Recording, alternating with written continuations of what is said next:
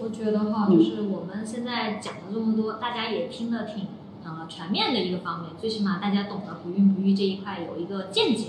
但是如果说我们要在什么时候去寻求医疗的帮助，然后大概什么时候我们要什么时候去到那个医院来评估我们的生育环境呢？嗯，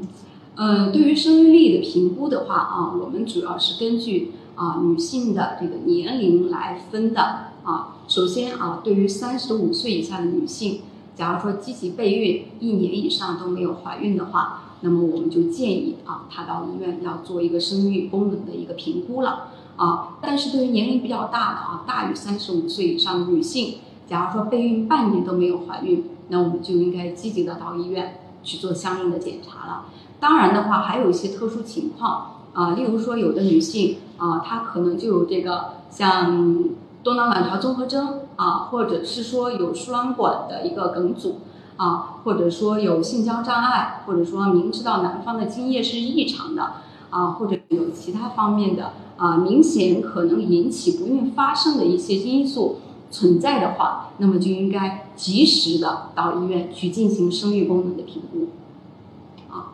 嗯，但是如果说嗯，可能他了解的不太多哈，如果说他正常的。很陌生的走进一个医院的话，那我们就是说，我们他的一个评估检查的话，大概有哪一些呢？啊，关于生育率的评估的话，我们对于女性来讲的话，呃，也是主要从以下几个方面来进行评估啊。首先的话，我们是卵巢储备功能的一个评估，呃，那么我们一般情况下是建议女性啊，在经期啊，我们通过 B 超来检测女性的基础窦卵泡数。啊，同时也可以在经期通过抽血测我们的基础的性激素的水平，以及我们的抗苗勒试管激素、抑制素 B 等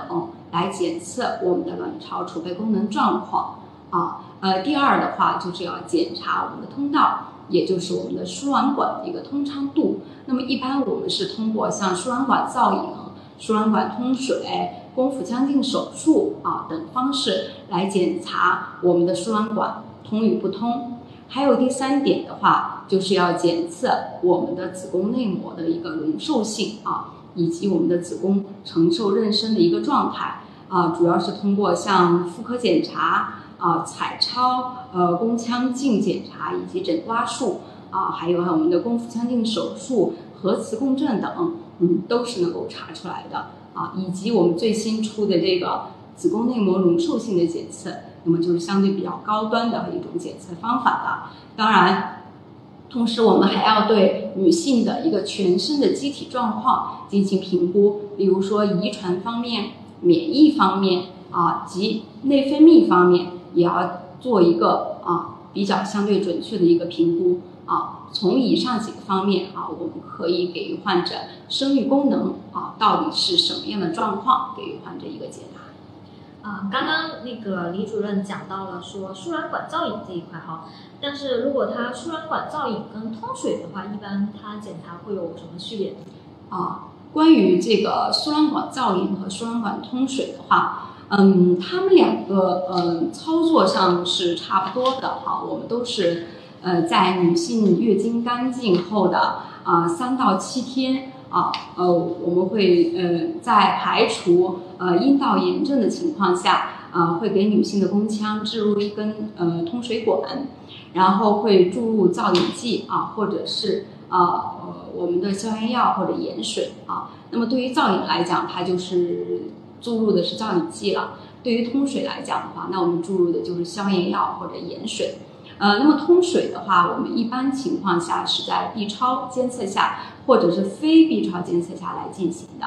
嗯，它相对最多呃是靠的是呃注液医生的呃一个呃推液的一个阻力或者压力，同时根据患者啊疼痛的感觉。呃，以及我们液体反流的程度来判断输卵管通与不通。那么我们的输卵管造影的话，啊，我们是在注入造影剂的同时会进行一个 X 线的射片，啊，那么我们会出一张片子出来。通过这张片子的话，我们可以很清楚的看到啊，我们的子宫的情况、输卵管的情况、盆腔的情况。